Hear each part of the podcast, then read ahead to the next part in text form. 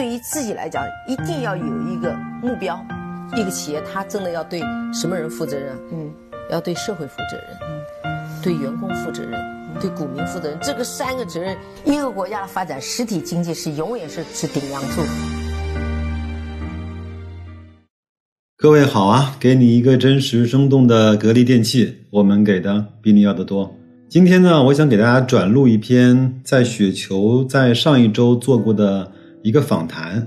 那访谈的对象呢是两位对格力研究颇有自己呃见解的两位雪球的网友，一位呢叫加班的会计，他的文章我相信很多人都看过；另外一位呢叫似曾相识八幺，他也是格力的长期的研究者。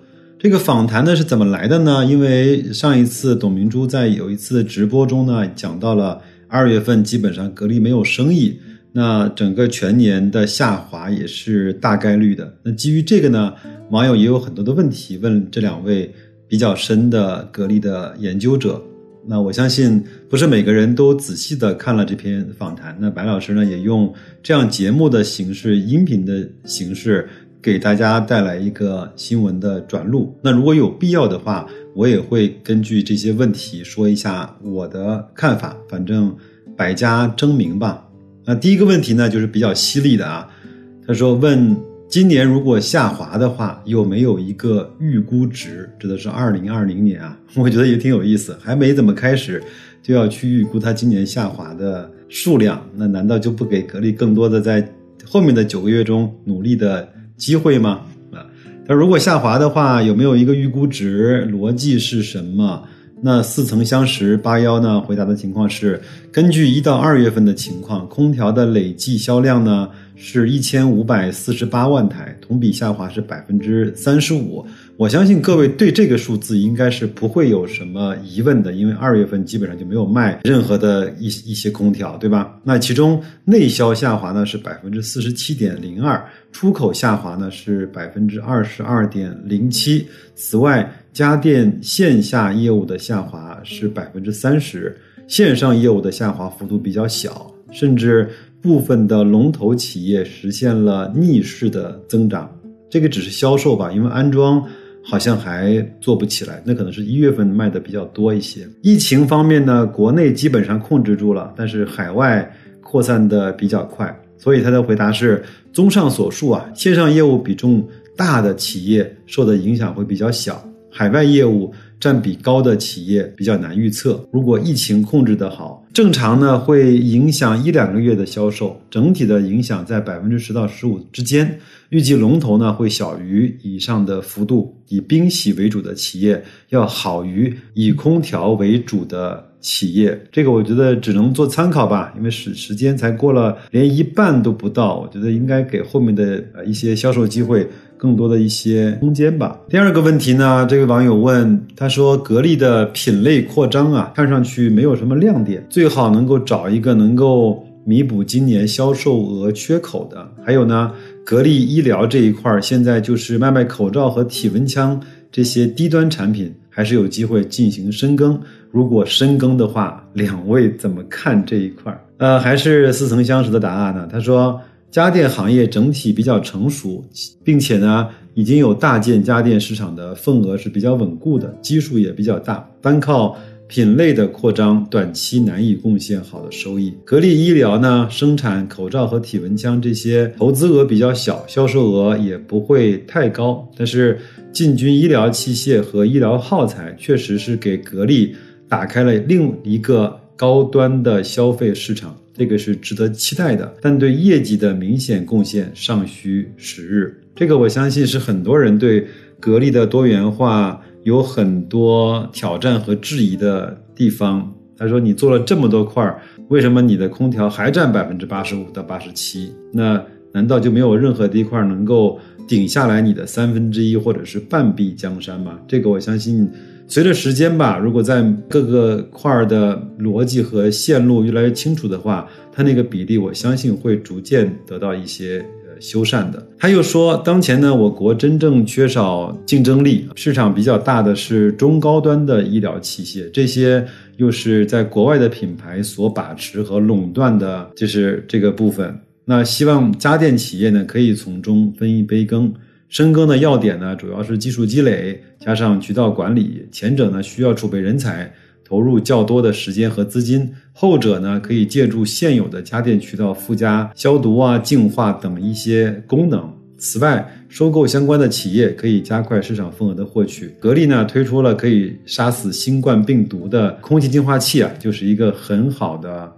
切入点，再来看下一个问题啊，如何看待空调价格战对线下渠道的影响？因为这个是格力的强项，它的线下有很多的门店。第二个呢，就是现在的价格战似乎好像对美的更有利一些啊。似曾相识，八幺他说，线上的价格战呢会加速线上对线下的替代，未来线下门店可能逐步转化为配货店、形象店和售后。维护的地址，那价格战的基础呢是具有降价空间的，并且愿意使用这一工具。龙头企业和积极拥抱互联网的企业更加占优势。根据中怡康的数据呢，二零二零年一到两月份的家电行业整体下滑百分之三十，线上做的美的和海尔呢分别逆势增长了百分之二和百分之零点六三，格力呢下滑了百分之三十点四七。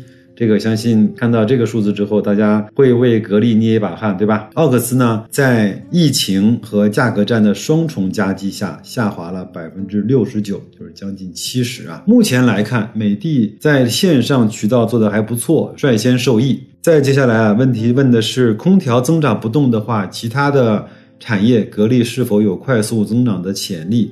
然后董小姐说，二零二三年销售额做到六千亿，打个折。三千亿能干到吗？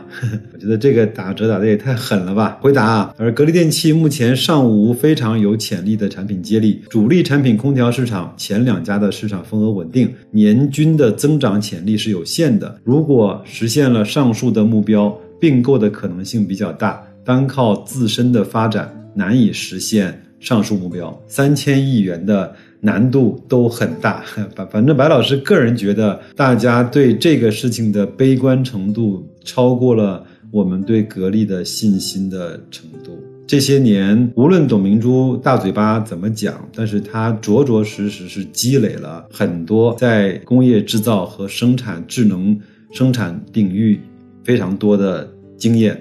因为从格力本身来说，它从它整个从八九万名工人调到了六七万名工人，这么大幅度的工人的减少，而它的产销量又如此的高，其实它在后台它的生产制造的效率是得到了非常大的改善了。如果这个的话，我们不认为这个是格力的核心竞争力，那什么是呢？美的也是只能够通过收购库卡这样的方式，花了两百六十亿到三百亿的代价，才能够做到跟格力基本上差不多的生产水平和智能化。这样的话，我们认为格力它当然是有它自己最引以为傲的，在工业生产制造领域自己的核心的秘籍的。所以我觉得不用太担心，呃，为这么大的企业所去拍那个数字三千亿、四千亿还是五千亿，我们完全是操过头了这个心啊！再来看下一个问题吧。他说：“请问两位大佬，白电行业的天花板已经到了，更新需求也不明显，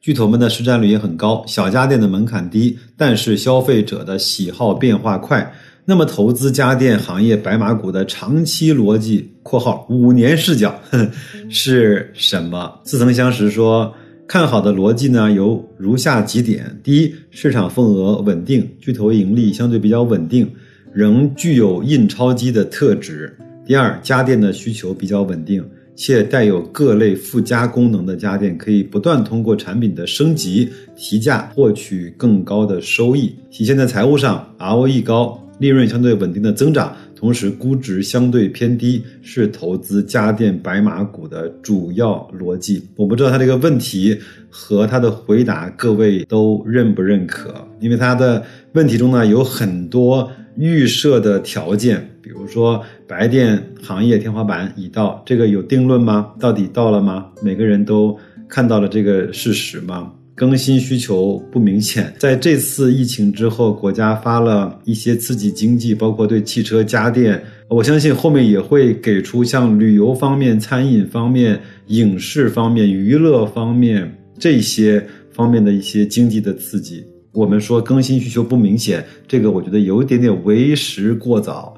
巨头的市占率已高，这个我认可的。那么在这些预设条件都成立的情况下，问题才有价值。如果这些条件都是模棱两可的，它问题本身，呃，它可能就获得不了一个特别确认性的答案。这个是我的个人看法啊，对这位网友并没有任何的偏见，或者只只是我对这个问题自己的一点理解。再来看下一个问题，他说，疫情无论是对中国还是对世界的经济冲击都是很大的，从而。必然会降低消费者对大宗耐用品的消费，比如汽车、大家电。疫情对家电和汽车等行业未来的发展会有什么影响？似曾相识八幺回答说，对家电的影响呢，主要是住宅销售减少，存量更换推迟；对汽车的影响主要是出行阶段性减少，线下的销售受阻。但是我们应该能够看到，人类追求便捷生活的需求是不变的。阶段性的下降之后，上述产品的需求会延后爆发，甚至升级。例如，希望家庭空气清洁，会买带杀毒功能的空调；不希望与公众呢密切接触，倾向于有私密空间，会希望有大房子和汽车，仍会带动相关产品的销量爆发，只是时间会延后。所以以前有句话呢，就是人们呢经常在乐观的时候呢会疯狂过度，在悲观的时候呢会恐慌过度。我觉得这次疫情，我们既应该非常重视的看待它，也不要认为它会对我们有产生多大或者说多长远、多深远的影响。我就说一句大话，我觉得五六月份再来看，我们现在在二三月份的心态和思路和观点，可能都会觉得有点可笑。如果你真的到了八九月份再来看。在四五月份的做法和当时股市的表现，你就会觉得当时那个想的为什么如此的偏激，如此的狭窄。这个只是我的个人的看法啊。我觉得人淡忘一件事情的能力，远远要大过他记住这件事情给他带来的意义和教训。这个是我这么多年以来，无论是我自己，有时候也是想自己啪啪的抽自己嘴巴子；有时候呢，也看到很多我身边的朋友在经历了一样的陷阱。之后，在现经历了一样的坑之后，还义无反顾的会忘掉的那个伤疤。当然，我觉得群体就更容易淡忘，群体就更容易注意力的迁移。我认为这次疫情当然对我们整个社会有着比较深刻的影响，但是对经济的影响，以及对人类行为的影响，对社交方式的影响，对出行方式的影响，相信我没有那么大。至少我在我们公司在有一次聊天的时候，我说。这次呢，对我们整个行业也好，对我们整个社会也好，根本还都没有到了重构的程度，就是这样，可能就是生存在整个的供应链底端的那些资金链绷得很紧的那些商家会倒掉，仅此而已。那这个和任何一次的经济危机、任何一次的经济的周期的下行、任何一次的金融的风险或者说金融的风暴来了之后带来的结果，几乎都是一样的，好吧？这是。我自己又啰啰嗦嗦说了这么的多，那这次我就给大家先分享到这儿。那如果下次有有机会，我再把后面的几个问题一次性的给大家都放送完。我觉得也听听更多人的担忧，也听听和白老师不一样人的观点，也想一想自己对这个事情是怎么想的。有可能对我们投资也好，对我们工作生活也好，对提升我们自己的思考能力和鉴别能力，包括我们自己的。心态稳定的能力也好，未必不是一件好事情。另外呢，白老师再稍微的多啰嗦两句啊。有时候我看论坛的时候，会发现论坛上呢有很多人在操心或者是关心的格力的各个问题，大到格力的战略，包括多元化；小到格力空调出产日期和库存的情况，都有人事无巨细的关心。当然，我不否认，对于以前那些中小的企业，我们很可能用这样的方式，采用这种啊春江水暖鸭先知的方式，能够一叶知秋。但是，我想说的是，在体量在千亿规模的企业，在几万人的公司的管理的建制下，我们希望通过这样的方式，可能能起到的作用的时候，是盲人摸象，或者是管中窥豹。我个人觉得，对格力这样的公司呢，我们首先它是一个好行业，我们其实还是比较坚信的。第二个呢，从它整个的公司质地来看，它是一家值得相信的公司。再从管理层来看，董明珠无论她在外面如何的高调，但是她整个对格力的贡献和她通过后视镜，通过她的已经做的事情来看，她是一个对格力绝对要负起来责的人。这三点你确认完了就可以了。最后呢，可能我这个观点呢会引起不少争议。我们一般的没有在那个行业呢，或者说平时我们是以万、百万至至多以千万来去看待生意规模的时候，我们很难把我们的思维转化到像格力这种以千亿为单位的思考的逻辑上。有可能我们很多的想法都是错的，好吧？那就这样，祝各位周末愉快，周末多陪陪家人，多出去放放风。就这样，下周见。